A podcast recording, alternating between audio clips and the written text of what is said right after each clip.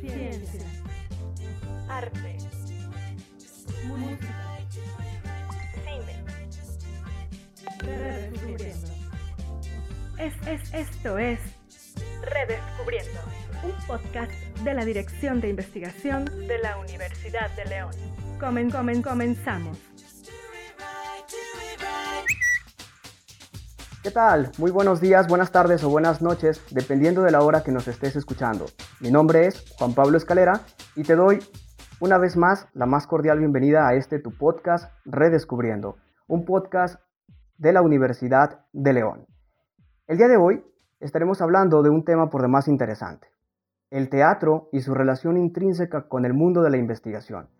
Y para ello, le doy la más cordial bienvenida a nuestras invitadas especiales la maestra Paola González Garza y la, maestra Paola Arenas, ambas maestras de nuestra casa universitaria del plantel Reforma. Bienvenida, maestra Paola Arenas. Muchas gracias, Juan Pablo. Muchas gracias por la invitación. Bienvenida. Maestra Paola Garza. Muchas gracias por la invitación. González Garza, dijimos, ¿verdad? Aclarando, Paola González Garza.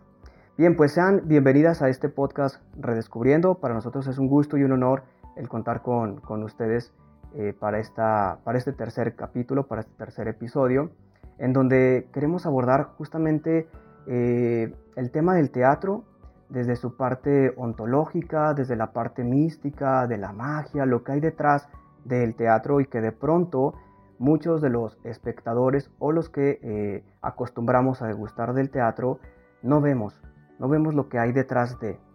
Y este, desde el aspecto ontológico, lo que podríamos rescatar bajo la teoría del ser es justamente cómo el teatro, eh, en, este estudio del ser, en la parte del existir y del coexistir, de lo efímero y de lo trascendente, pues tiene una importancia significativa en el mundo, en el mundo de, la, ontología y, desde luego desde el aspecto de su propia representación en este ámbito fenomenológico. Para comenzar y dar inicio a este tema interesante, maestras, me gustaría eh, que ustedes pudieran definirnos qué es el teatro, que nos pudieran platicar qué es el teatro. ¿Con quién iniciamos? Pues mira, Juan Pablo y a todos los que nos están escuchando, creo que es, es una pregunta que parece muy sencilla, pero en realidad es sumamente compleja por toda la evolución que ha tenido el teatro y las expresiones artísticas escénicas dentro de la historia de la humanidad. El teatro está, como bien dices, intrínsecamente ligado a la investigación y al hombre en sí. Eh, desde que nosotros nacemos tenemos esta capacidad de imitar em, y aprender por imitación de nuestros padres, así aprendemos a hablar, aprendemos a hacer muchas cosas y en realidad lo que estamos haciendo es representar lo mismo que vemos. Cuando nosotros, eh, no sé, cuando somos infantes, e imitamos a los adultos en nuestros juegos, Ahí de alguna manera estamos haciendo teatro. Desde niños todos jugamos a representar historias, lo hacemos con nuestros pequeños juguetes, con los monitos, ¿no? Hacemos historias de lo cotidiano que vemos. Y eso ya es de alguna manera hacer teatro. Sin embargo, eh, con el paso del tiempo y, y por cómo socialmente se ha utilizado el teatro, creemos que estamos muy lejos de todas estas, este tipo de representaciones, se ha vuelto algo elitista y algo social y a mucha gente en la actualidad eh, simplemente le parece lejano y cree que entrar a un teatro a ver una representación va a ser algo eh, que no va a entender, algo que está fuera de su alcance, cuando es todo lo contrario, es lo que somos y es nuestra cotidianidad. A final de cuentas, lo que vamos a ver ahí, vamos a ir y nos vamos a identificar con los personajes que están ahí. Eh, sin embargo, como, como bien dices, no es como ese juego de niños donde simplemente con la improvisación vas haciendo una historia eh, para decir algo que esté, en lo que estés interesado, sino que sí representa una profesión que requiere muchísimo de la investigación y que hay muchos oficios que están ocultos dentro del teatro. Normalmente vemos a los actores, a los bailarines, a los músicos o a todo el que esté arriba de la escena, que esté visualmente activo, ahí o con la palabra y olvidamos que hay un dramaturgo que escribió esa obra, olvidamos que hay un productor que hizo que eso se hiciera realidad, que hay un diseñador de iluminación, de escenografía, de vestuario, de maquillaje, alguien que hizo música para ese espectáculo, un diseño sonoro, el diseño de imagen, relaciones públicas, gestión. Hay un montón de otros oficios que están un poco ocultos y que también requieren de la investigación como los intérpretes. Empecemos por, por un poco mencionar toda la investigación que un intérprete tiene que hacer para poder estar ahí. No es que la persona que está interpretando a cualquier personaje que se nos pueda ocurrir sea en su vida cotidiana ese personaje. Tal vez es justamente lo contrario. Y a través de la investigación es como llega a poder hacer esas interpretaciones em, que nosotros vemos tan reales. Perfecto, interesante, maestra Paula Arena, lo que nos cuenta eh, acerca de, de, este significado, este concepto y la importancia y trascendencia que tiene, que tiene el teatro. Creo que todo lo que nos ha comentado desde muchos aspectos de vista, desde muchas aristas, no lo habíamos nosotros contemplado de esa, de esa forma. Y es cierto, detrás de hay muchísimas cosas, hay muchísimas cosas. Maestra eh, Paola González Garza, eh, ¿qué nos puede decir usted acerca de lo que es el teatro?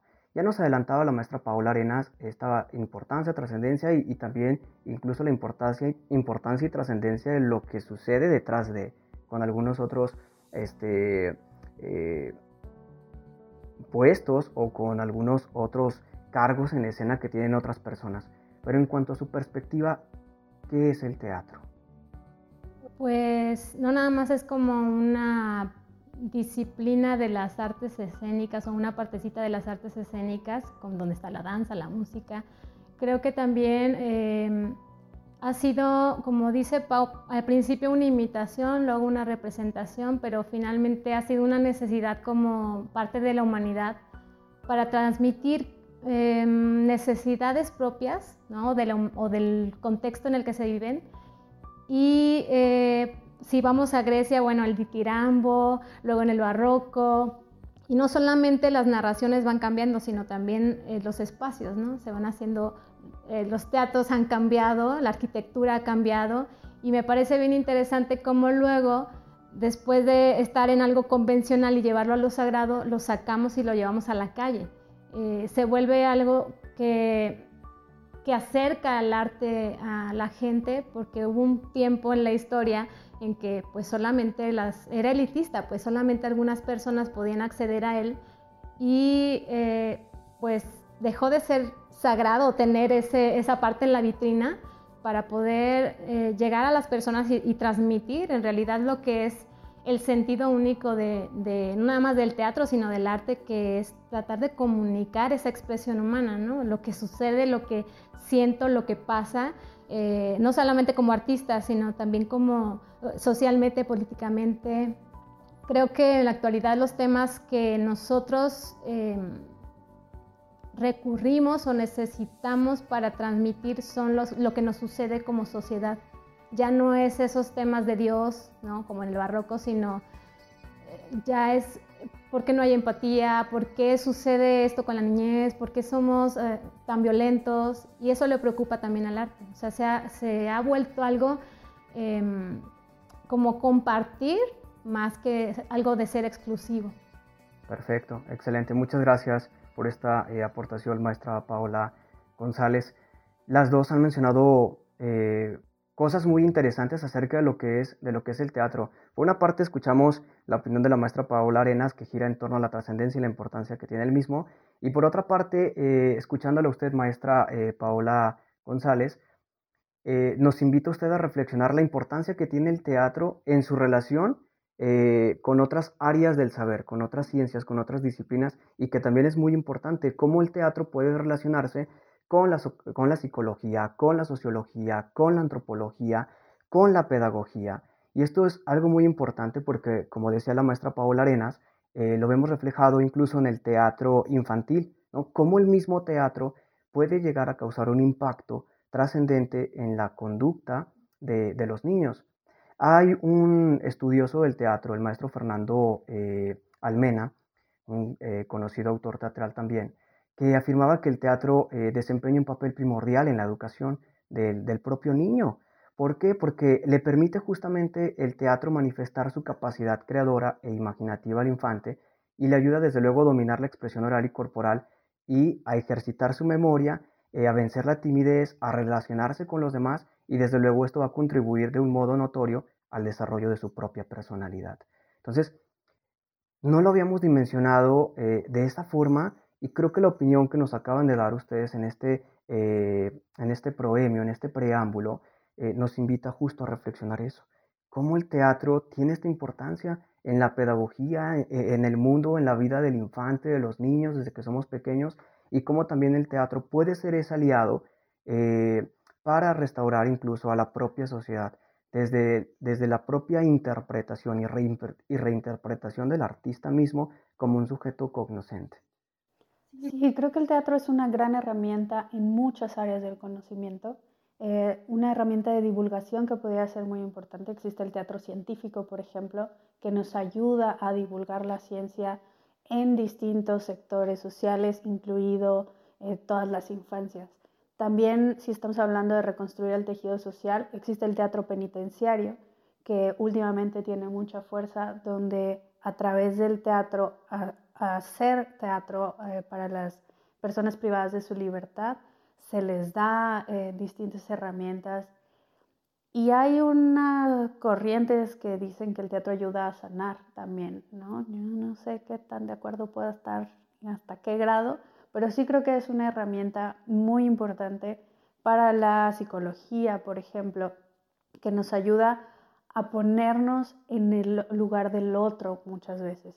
¿Cómo reaccionarías tú ante tal situación? En terapia se usan mucho eh, herramientas teatrales para poder llevar a los pacientes a ciertas reflexiones.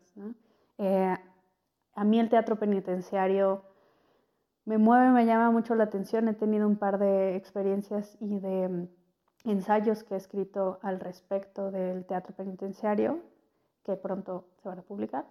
Este, mm, y creo que es, es un tipo eh, de trabajo que hacemos como creadores que de verdad nos atraviesa. Digo, es una palabra que está como de moda, que estamos diciendo, es que me atraviesa este tema o este tema, pero creo que en, en ese tipo de trabajos realmente sucede, cambia tu perspectiva del mundo de, como creador a la hora de tener contacto con personas privadas de su libertad que están en un contexto tan distinto, pero que llevan el arte a un lugar que es inexplicable, el cómo lo viven y el cómo te, te transmiten toda este, este, este discurso tan poderoso cuando les das estas herramientas del arte. Eh, de repente pensar que son personas que han cometido muchos errores en su vida, que evidentemente están ahí por procesos eh, sociales muy complejos también, pero que son capaces de ese grado de humanidad. Es algo que deberíamos de tener muy en cuenta y empezar a usar todas estas herramientas que tenemos eh, y que nos brinda el teatro para poder justamente un poco resanar este tejido social que está pues tan deteriorado gracias a un montón de factores políticos y sociales, ¿no? que creo que no tendríamos que andar ahora, pero que, que, existen y que es, es un, una gran herramienta. Digo, está también en la música, las orquestas comunitarias, todo el beneficio que ha traído, eh, que empiezan desde, desde Venezuela y que aquí en León hay muchas, y en el Estado, hay muchas orquestas comunitarias que son el arte ayudando al tejido social. Perfecto, maravilloso este, escuchar la maestra Paula Arenas y, creo que compartimos esta misma opinión de, cómo el teatro mismo, escuchándolas ustedes, el teatro puede ser este aliado y, esta medicina, incluso para eh, restaurar el tejido, el tejido social. Yo no tenía el gusto de haber escuchado acerca del teatro penitenciario. Eh, es muy bueno, es muy bueno eh, tratar, es, eh, eh, reflexionar sobre lo, el impacto que puede llegar a tener el teatro penitenciario y cómo puede darse un teatro desde ese núcleo, con personas, como bien lo mencionas, maestra Paola, con personas que han sufrido, que cometieron muchos errores en su vida. Creo que no es cosa fácil llevar y trasladar la magia de la cual estamos nosotros hablando a ese, a ese núcleo. Ya las dos han estado hablando de la representación, de la producción, de lo que el artista eh, investigador puede realizar en, escena. Pero, ¿qué me pueden decir ambas acerca de este artista investigador? ¿Cómo es que el artista investigador puede eh, producir pensamiento a partir de, su propia praxis creadora.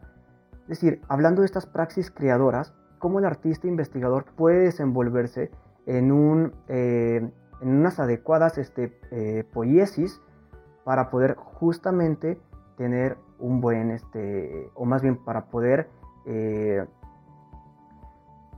darle al mundo conocer su propio pensamiento, su propia interpretación del mundo, a través, insisto, de esta praxis creadora. Vamos con usted, maestra eh, Paola González. Adelante. Es un proceso largo porque primero, como mencionamos, es la imitación. Aprendes técnicas y luego las desaprendes para poder entrar en la parte creadora. Eh, dentro de la investigación yo lo veo como en dos, dos partes. Una que es la parte de, de la investigación en la creación que implica pues todas las herramientas de tiempo, espacio, este, el personaje, eh, el cuerpo, pero también la otra que tiene que ver con la investigación con respecto al tema o a la narración que vas a generar. O sea, hay dos tipos de laboratorio, ¿no? Aquí el, laboratorio de campo, ¿no? Donde vamos a estar todo el tiempo en contacto mm, pues con el instrumento del, eh, ejecutante o del intérprete. Y la otra parte, la del trabajo de mesa, donde es, ahora sí, pues si vamos a entrar como a esta parte social, voy a investigar qué está sucediendo actualmente, eh, eh, buscar bibliografías, aparte de toda la parte, digamos, académica, para luego plantearlo en un proyecto y así, sobre todo nosotros trabajamos como por convocatorias, ¿no? Entonces en las convocatorias es donde se genera el proyecto y luego ya viene la parte divertida, que es la parte de la creación, donde viene toda la magia, como mencionas, la producción, eh, bueno, eso casi siempre es al final, la producción del vestuario y todo eso, porque primero empiezas planteando toda la narración. Eh, generalmente lo que es difícil dentro del arte es la parte del presupuesto, pero es donde sale la magia, ¿no? Donde empieza la creatividad, tengo poco dinero, pero pues salen eh, las formas para poder realizarlo.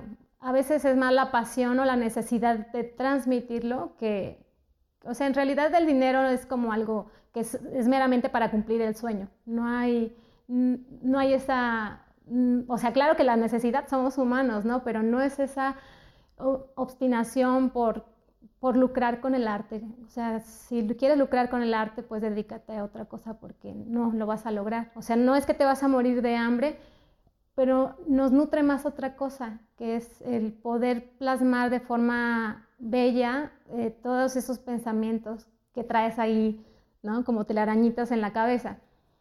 Y creo que ese es el problema que, que la sociedad no comprende cómo es que podemos trabajar así. O sea, pues trabajas bajo el impulso creador, pero no, no necesariamente es pensando en voy a ganar. Claro, no, no, no solamente pensar con el fin lucrativo, ¿no? O sea, no pensar, ah, es que tengo que producir para un fin lucrativo, sino creo que lo que está tratando usted de decir es que el film va más allá de lo lucrativo, del, ganar dinero, sino más bien es un, un fin más eh, humanista, eh, más lúdico, más por amor al arte, que, que, lo, que el dinero, que lo lucrativo. El éxito del artista no está en cuánto dinero gana, este, se, mide, se mide en otros, eh, con otros factores. ¿Cómo podría medirse el éxito del artista con otros factores, maestra Paola Arena? dicen que con el aplauso, perdón. Sí, no, no, adelante, adelante, venga. Eh, Paola Garza, venga. Muchos dicen que con el aplauso, ¿no? Antes eh, era si el caballo dejaba demasiado excremento en la entrada del teatro, era éxito porque dejaba mucho dinero a la gente que iba a ver. Ahora pues no, ahora ha cambiado. Ahora es claro que nos emociona llenar los teatros, pero ahora en la virtualidad es, es complejo cómo entender que, cómo valorar tu éxito. Eh, simplemente es una realización personal, a veces no funciona en el momento porque quizá puede ser muy prematuro, muy prematura una obra para una sociedad que no está preparada y no es bien recibida la obra, o a veces es bien recibida y no trasciende. O sea, no sabemos, porque la sociedad tradicional quizá no acepta cosas no convencionales o, muy modernas, pero no significa que no es una buena obra. Es, complejo de verdad evaluar como... ¿Cuál sería el éxito? O sea, es complejo evaluar el éxito, en, este, en, este, mundo contemporáneo, en esta contemporaneidad, sería difícil. La trascendencia. La trascendencia. La trascendencia del trabajo. Eh, y cómo medir eso, pues es sumamente complejo también, requiere mucho tiempo, porque podríamos decir, basémonos en números, ¿cuánta gente ha visto tu obra? Pero ¿cuánta gente realmente eh, le transformó o le dijo, le, le conmovió, le hizo reír? Eh, ¿A cuánta gente va a salir de ese teatro y va a llegar a su casa y decir, acabo de ver esto? ¿No? ¿Cómo medimos el éxito de una película? Pues por las taquillas, pero esas taquillas en realidad qué tipo de éxito nos están o qué tipo de trascendencia están dejando. A lo mejor la película más taquillera es, creo que es de Avengers, o bueno, ahora la de Spider-Man, pero realmente qué cambios produce en la sociedad esa película, qué tipo de éxito, qué tipo de trascendencia estamos buscando. Yo creo que volvemos nuevamente a la parte inicial, ¿no?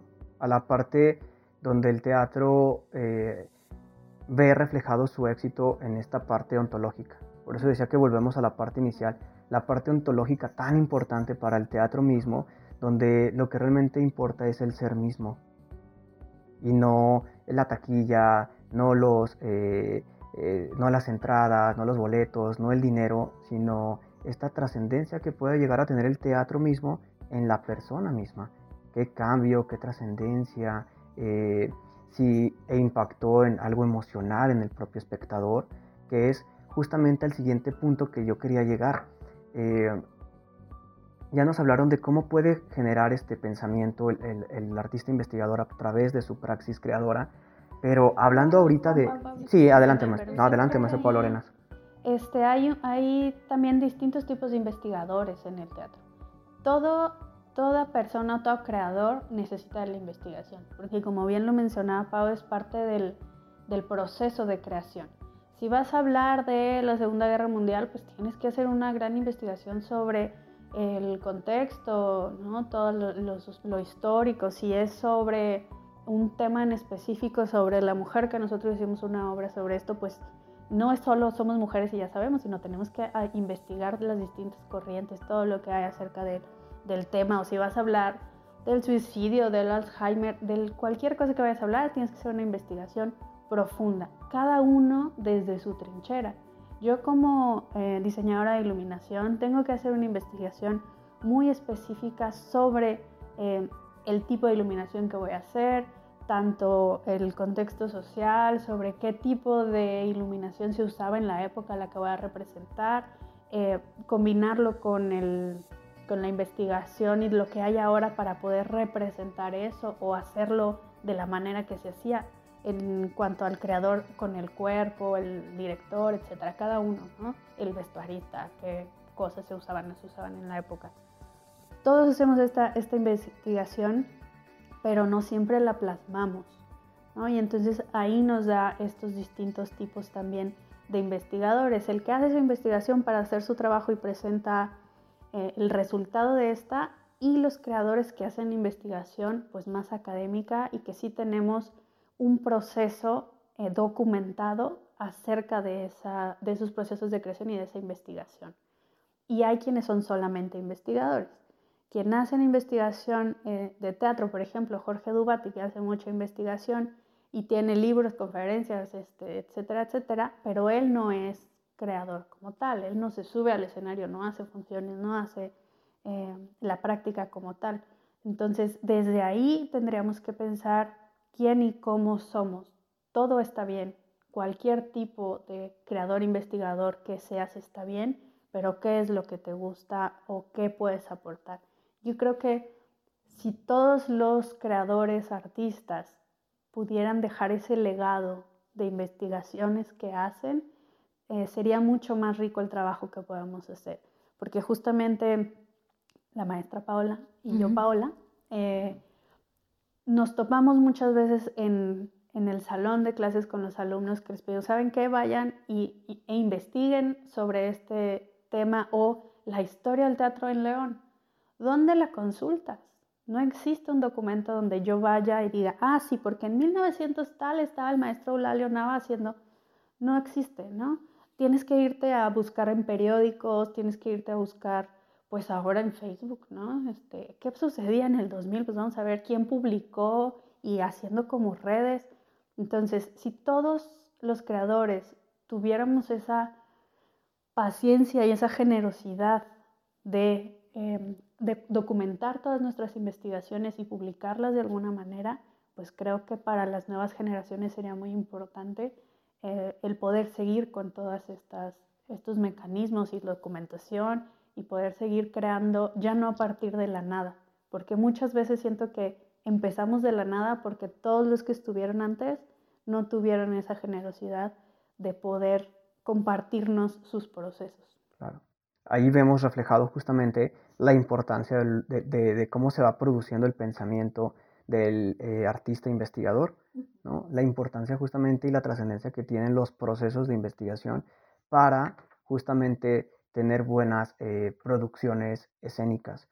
Y como, como bien lo dice maestra Paola Arenas, qué bueno, que, qué bueno sería que todos los que se dedican a este arte tuviesen ese espíritu y quizás esa cualidad eh, o ese deseo de generar investigación teatral eh, para tener, eh, que era el punto que yo quería pasar, para tener este, una buena experiencia escénica convivial con el espectador, entre el artista investigador y el propio espectador. Y este es el, siguiente punto al cual yo quería este, llegar. ¿Cómo puede darse una buena performance perdón, escénica que, va de lo efímero a lo trascendente. Cómo el artista en la investigación, en esa performance escénica, cómo puede ir de lo efímero a lo trascendente para el espectador, pero desde luego tomando en cuenta la investigación. Ay, Dios mío. Ahora el turno, ahora, el turno de, usted, maestra Paola. Eh, pues lo efímero eh, para mí sería eh, eso que va a romper la cotidianidad, que, por ejemplo, estos acontecimientos sociales de los performances que a partir de los de 1960 empiezan, ¿no? Y que solo es como la experiencia de la improvisación. En realidad lo trascendente tiene que ver con la composición, con la investigación, con el parte de otras referencias y, y bueno, para mí en la actualidad es importante lo interdisciplinario, el estar relacionado con con otras áreas que puedan eh, apoyarte, como mencionaron, la psicología, para poder entender lo que sucede. Uno a veces está tan inmerso en, descubrir el laboratorio del cuerpo y todo que, necesita esos símbolos que tienen las otras áreas ¿no? para poder llevarlo al cuerpo o al, teatro. Eh, creo que cuando tiene ese contenido lo puedes eh, sostener en el tiempo y, se lleva a la trascendencia, mientras es algo de juego, algo que no tiene ni técnica ni, pensamiento profundo, se va. claro, va, a seguir, siendo volátil, ¿no? Va a seguir siendo completamente volátil. Eh, bueno, yo he sabido, porque ustedes son dos voces autorizadas para hablar acerca del tema, yo he sabido que ustedes han producido algunas, eh, algunas obras como Mi Luna, eh, también tienen... ¿Flores? ¿Flores? Flores para los muertos. Flores, flores para los muertos, Mi Luna, etc. Quiero que en este espacio nuestra comunidad universitaria pudiera conocer el trabajo que ustedes han realizado, pero eh, también que nuestra comunidad universitaria, aparte de conocer todo este eh, proceso, toda esta producción teatral, pues pudieran conocer qué hay detrás de esa producción teatral en el mundo de la investigación. ¿Y qué hay detrás de, de, mi, de mi luna, este, maestra Paola González? Mm, yo ya en este tiempo que he estado acá en, la licenciatura, pues he dado danza, así como mi materia principal, ¿no? Danza contemporánea. Y se me pidió que hiciera como una especie de compañía, como para motivar a los alumnos. Eh, yo hice una convocatoria no pensaba en qué, quería generar, solamente pensé en reunir a ciertas chicas que tuvieran como el tiempo y la necesidad. Y reuní seis niñas, bueno, seis alumnas, y empezamos a trabajar de 12 a 2 de la tarde. Era un horario que yo ya tenía libre, que ellas también tenían disponible, y eran dos veces a la semana, me acuerdo. Este, y me puse como objetivo montarles algo en ese momento yo atravesaba como un periodo difícil como de transición rara entre 30 hasta ahí, no sé dónde vivía yo como mujer, muy mm, que necesitaba yo, por eso luego decíamos que es un poco sanador, un poco entre terapia, ¿no? El sacar el que todo esto que yo tenía dentro. Entonces surgió mi luna, primero pensé en Mujer Arcilla como un título de esta eh, metamorfosis de la mujer, ¿no? De esto que nace de la nada y se vuelve fantasía porque finalmente termina así como algo utópico donde la mujer es hermana, somos hermanas y, vivimos felices, ¿no? Bueno, ese es el final feliz de toda novela, pero en realidad todo, el desarrollo que se, que se, dio en el proceso de laboratorio eh, fue eh, mezclado con el teatro y la danza porque nace un nuevo lenguaje donde surge a través de la emoción. Entonces las premisas que se dieron eh, fueron de la luz o este, la parte de la esperanza y todo tenía un significado cada escena, ¿no? Y después me, topé con Pau y le dije, bueno, ¿cómo ves? O sea, no, no estábamos trabajando con nada, no había dinero, era por amor, de verdad. Y entonces ellas llevaron sus faldas, yo conseguí unos botes ahí y, me puse a hacer también la escenografía y Pau me dice, órale, pero no tenemos lana, no importa. Bueno, entonces ella nos hizo todo el diseño, estrenamos. Y sí, me permites, ahí, yo me acuerdo mucho de ese estrés porque me dijo, va, estamos haciendo esto, ah, pues déjame ver un ensayo.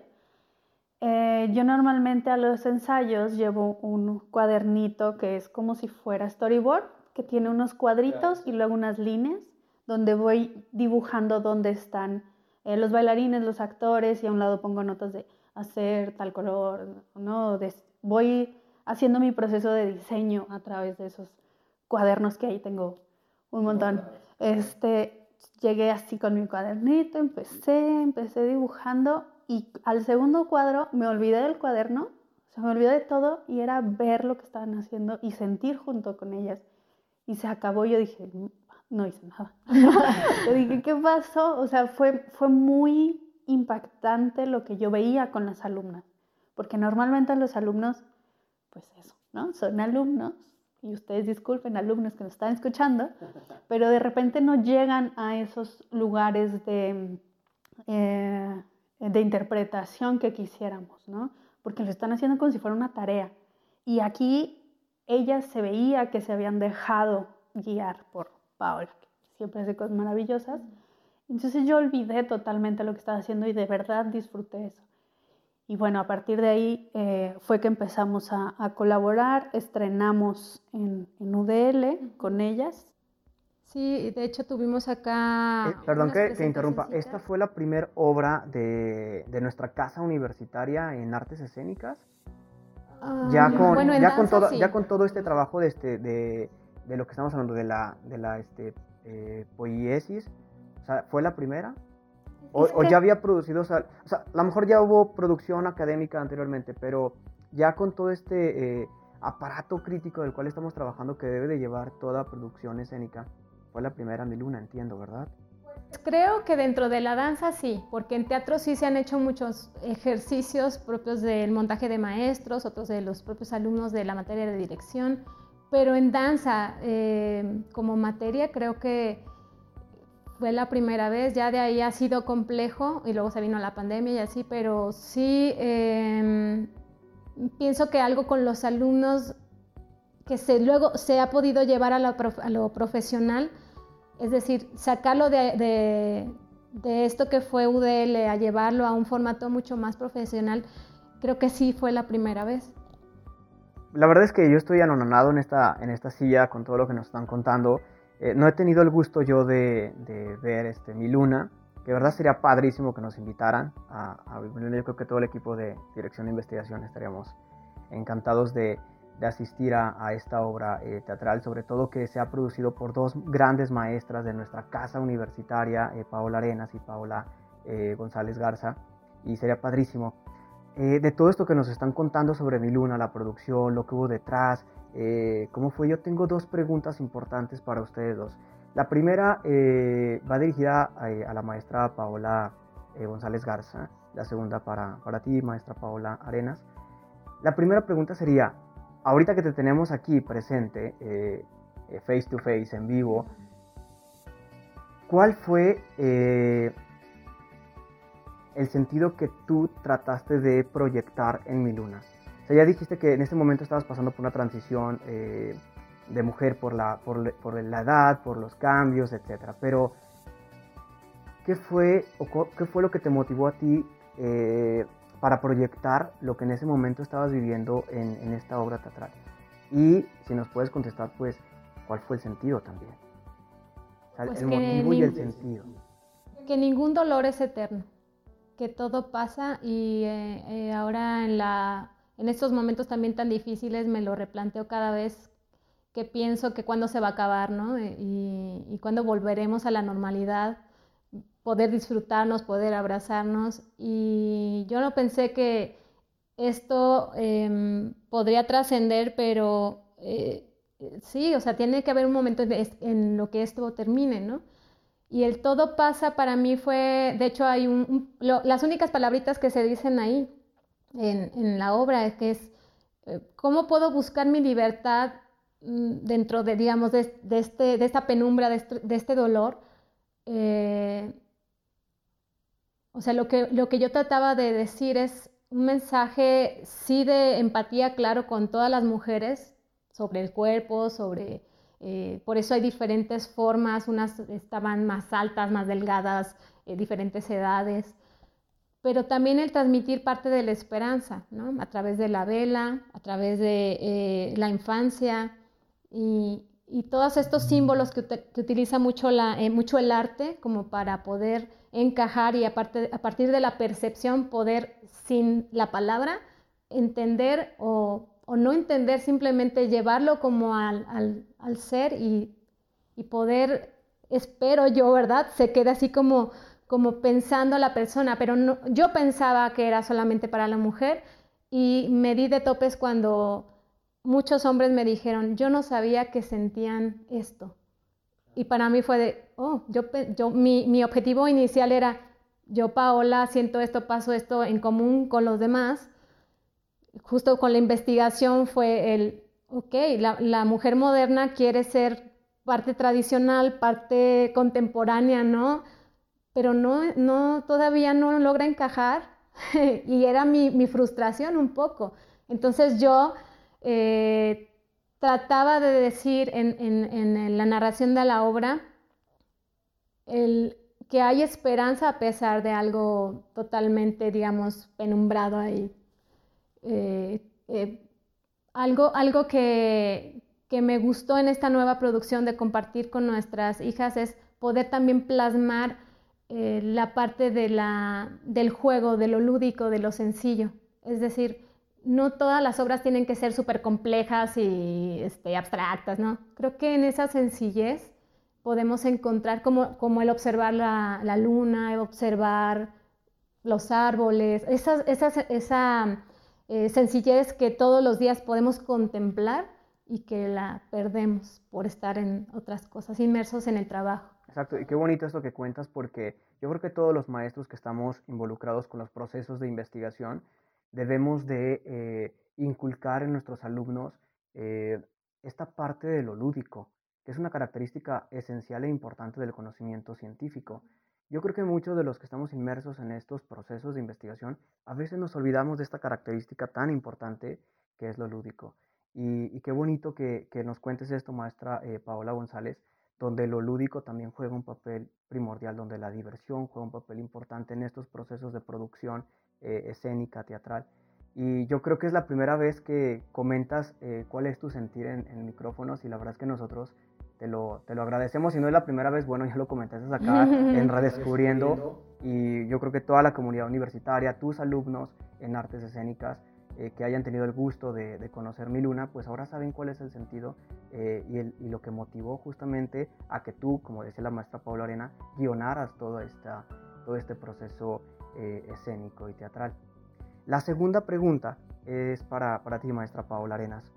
Ya hablamos del sentido, de lo que motivó, pero, ¿qué nos puedes contar tú sobre la importancia de la investigación dentro de estos procesos?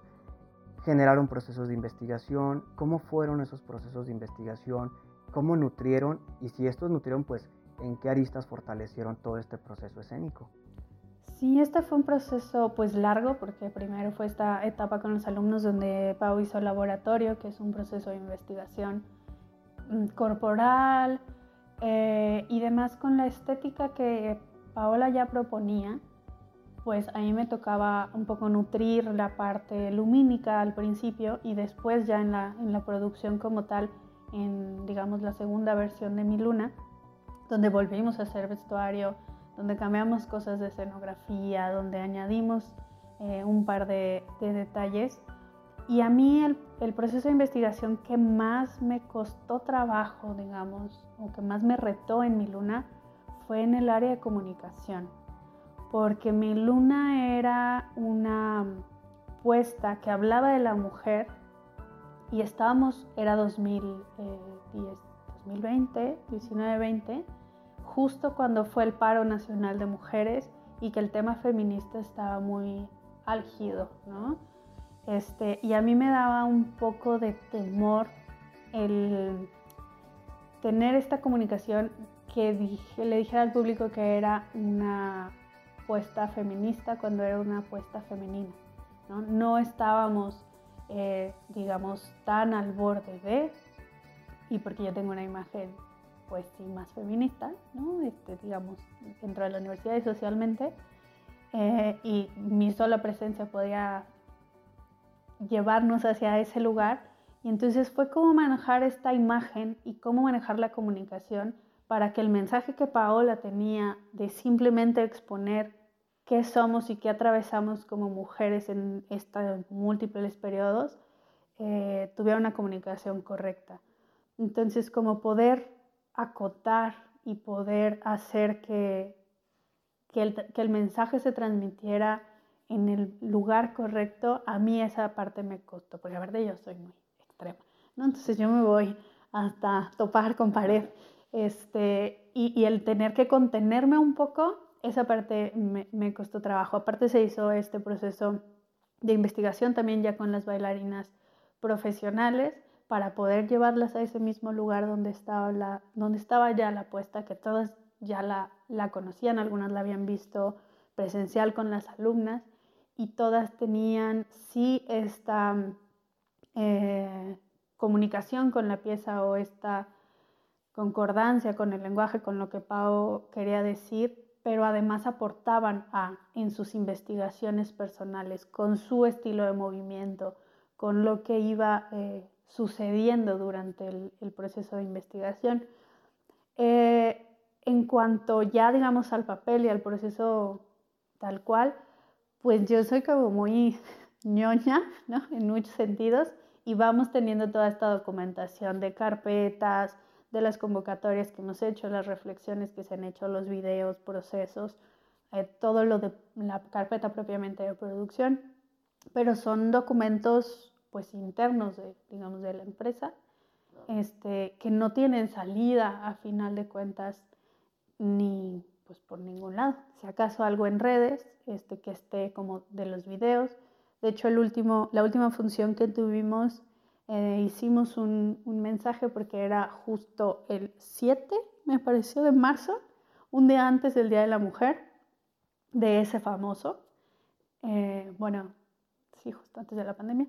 Eh, subimos, dimos un mensaje al final, como un statement, pues un, una propuesta eh, donde también eh, queríamos compartir con, con, el público lo que para nosotros es ser mujer y dar un poco de esperanza al final de cuentas de cómo juntas podemos superar y seguir haciendo cosas, ¿no? O sea, desde nuestras distintas maternidades, nosotras como profesionistas o como mujeres también que deciden quedarse en casa al cuidado de los hijos, que también es sumamente valioso, ¿no? Hacia dónde queríamos, queríamos llegar con esta apuesta.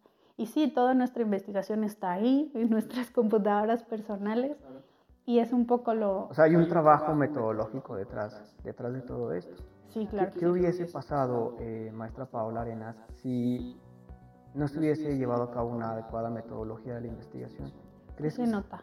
O sea, el, resultado no es el mismo, porque al final eh, te, te, faltan cosas eh, en escena.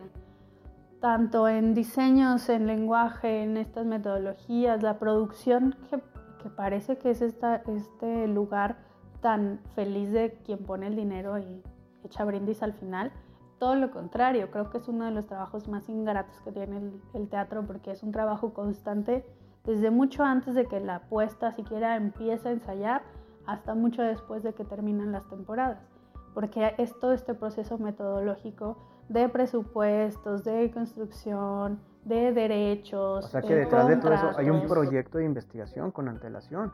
Sea, hay que desde luego tener una justificación, hay que tener un adecuado planteamiento del problema, hay que tener realmente eh, hipótesis idóneas que sustenten este proyecto del cual nos estás hablando, eh, un buen marco teórico, decía, la metodología, ver las líneas de investigación por las cuales se va a encaminar todo este proceso productivo. Y creo que eh, esto es muy, muy importante que lo mencionen, porque hoy en día tal parece que los alumnos que están dentro de esta área del saber piensan que es llegar a artes escénicas y eh, por arte de magia yo voy a ser artista, por arte de magia yo voy a ser productor de, de, de X este, obra de teatro, etc. Porque muchos llegan emocionados justamente por este amor que tienen a esta área del saber y es muy válido y es muy bueno.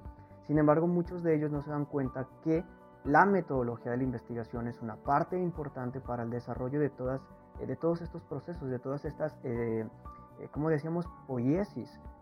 Y creo que muchos de ellos no se dan cuenta eh, o muchos de ellos afortunadamente se dan cuenta a tiempo porque la Universidad de León eh, afortunadamente tiene metodología de la investigación para eh, estos estudiantes, para estos alumnos desde el primer cuatrimestre, ¿verdad? Y creo que finalmente la metodología te va a dar esa estructura, o sea, no es como la técnica, es la, parte que también es necesaria dentro de la preparación de un artista y que junto con la disciplina te llevarán lejos, ¿no? Y serás una, un ejecutante que no será desechable, sino eh, en el tiempo durarás. Así también la metodología, yo lo veo como esta estructura estable que te va a guiar dentro del camino a, a no, no, perder como, este, pues sí, esa estabilidad y poder llegar como formalmente, ¿no? Con, siguiendo tu objetivo, siguiendo como eh, todo este planteamiento y no perderte, porque finalmente estás en investigación y te vuelas y, y pues así como cuando estás ¿no? Eh, este, recolectando todas las eh, bibliografías y las fuentes y todo, y dices, oh Dios, tengo tanta información que ahora qué hago. Entonces delimito y es igual, solamente que quizá lo planteas desde el arte de otra forma para que sea menos aburrida quizá, eh, porque a lo mejor lo que les eh, fastidia un poco es el, formato, ¿no? Toda esta parte, ah, es que no importa, te va a ayudar. Y, el ser, la, la, repetición también en el arte es, es necesaria. Repetir para poder llegar a la perfección, digamos, entre comillas.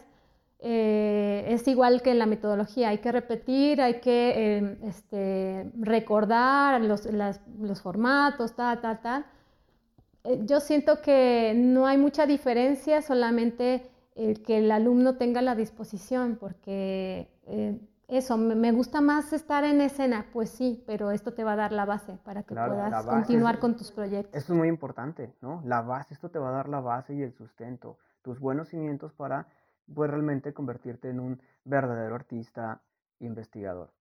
Maestras, hemos llegado o estamos llegando a la parte ya final de nuestro, de nuestro podcast.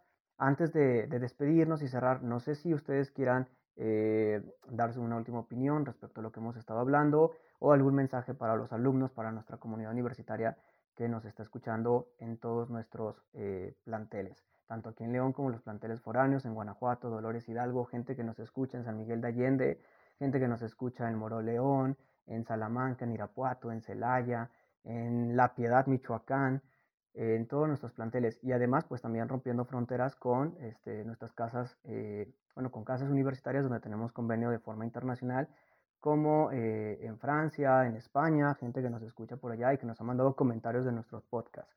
Entonces, ¿quieren eh, tener el uso de la voz para un último mensaje? Claro, bueno, primero que nada agradecer, agradecerles mucho por el, por el espacio, estamos muy contentas de, de estar con ustedes y bueno, a mí me gustaría recomendarles que se acerquen al arte, que se acerquen al teatro, a la danza, a cualquier eh, cosa artística que les guste así sea arte plástico, cine, música, que ahí van a encontrar un refugio que creo que en estos últimos dos años que nos hemos enfrentado a situaciones tan complejas, el arte nos ha ayudado a sobrevivir a muchos de nosotros. Y si ustedes creen que no lo hacen porque sí, porque todos escuchamos música, todos vemos series, cine y estamos en contacto de alguna manera con, el arte, les invito a que, a que sea así, que se den la oportunidad de visitar un teatro, que no es nada complejo ni elitista, que van a ir como a ver una serie, como se sientan en su casa a ver cualquier plataforma digital, pueden sentarse en una butaca con un montón de personas, tal vez ahora no tantas, pero a compartir con la escena viva, a compartir con el ejecutante que está ahí dejando sangre, sudor y lágrimas, como bien dicen, dejando su alma sobre un escenario y esa energía que te transmite al estar ejecutando en vivo no tiene comparación con nada que sea digital.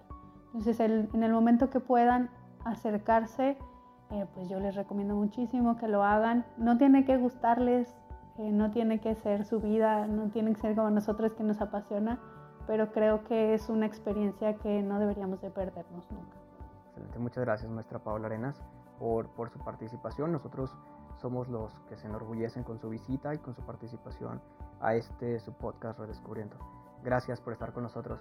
Maestra Paola eh, González Garza.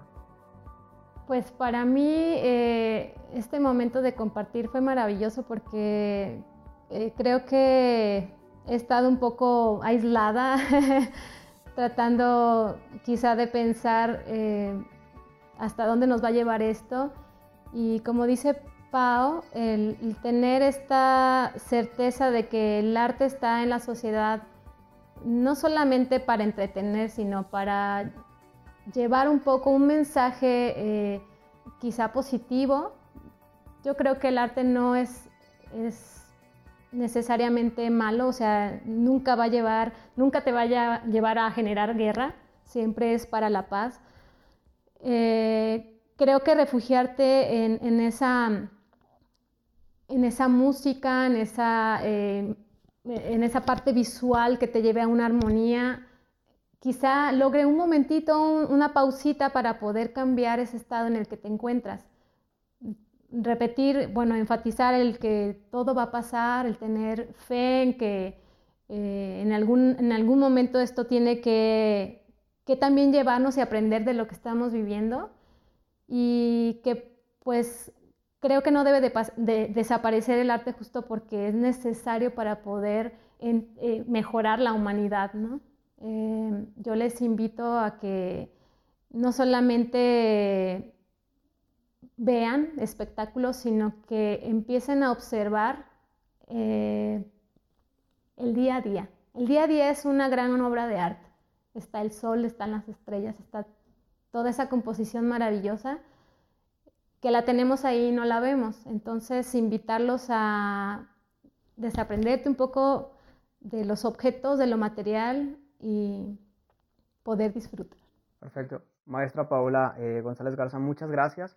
La Dirección de Investigación, esta casa universitaria, la Universidad de León, eh, se enorgullecen por haberla tenido acá en nuestro, en nuestro podcast, en su podcast, Redescubriendo. Esperemos que no sea la primera este, vez que estén con nosotros y no vengan muchísimas más. Y pues gracias, gracias a las dos. Eh, no sé si quieran recordar nada más las redes sociales de, artes escénicas o donde pueden consultar la comunidad universitaria este, los, las obras, eh, los foros. Mencionabas una red social de los foros. La del foro. Sí, tenemos varias redes sociales. En Facebook estamos como en Instagram como Foro de Artes Escénicas de la Universidad de León y también está la licenciatura, es LIC Artes Escénicas UDL en Facebook, que ahí pueden consultar si quieren eh, entrar a la carrera, todo lo que estamos haciendo y en el foro pueden ver los trabajos de los alumnos. Se transmite en vivo los trabajos de dirección y de puesta en escena y algunas entrevistas y cosas que hacemos también en el foro y pues bueno, ahí pueden seguirnos. Perfecto, pues muchas gracias para toda nuestra comunidad universitaria que puedan entrar y ver el trabajo este, tan maravilloso que desde esta área del saber, que son las artes escénicas, pues ustedes este, ejecutan y que sobre todo el director de carrera, el, el, maestro Israel Araujo, eh, encabeza con un eh, gran equipo de colaboradores que son ustedes. Bien, pues a toda nuestra comunidad universitaria hemos llegado al final de este podcast, pero no me gustaría despedirlos eh, sin antes recordarles que nos pueden seguir en nuestras redes sociales, en Facebook, en Instagram y eh, ahora seguirnos en las plataformas de, audio para escuchar este podcast, en Spotify, en Google Podcast y en Apple Podcast. Me despido con la siguiente frase del maestro eh, Federico García Lorca. El teatro es la poesía que se levanta del libro y se hace humana. Y al hacerse humana, habla y grita, llora y se desespera. Muchas gracias y hasta la próxima.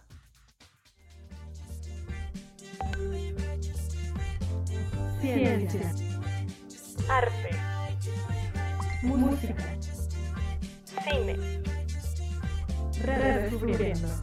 Es, es, esto es Redescubriendo, un podcast de la Dirección de Investigación de la Universidad de León.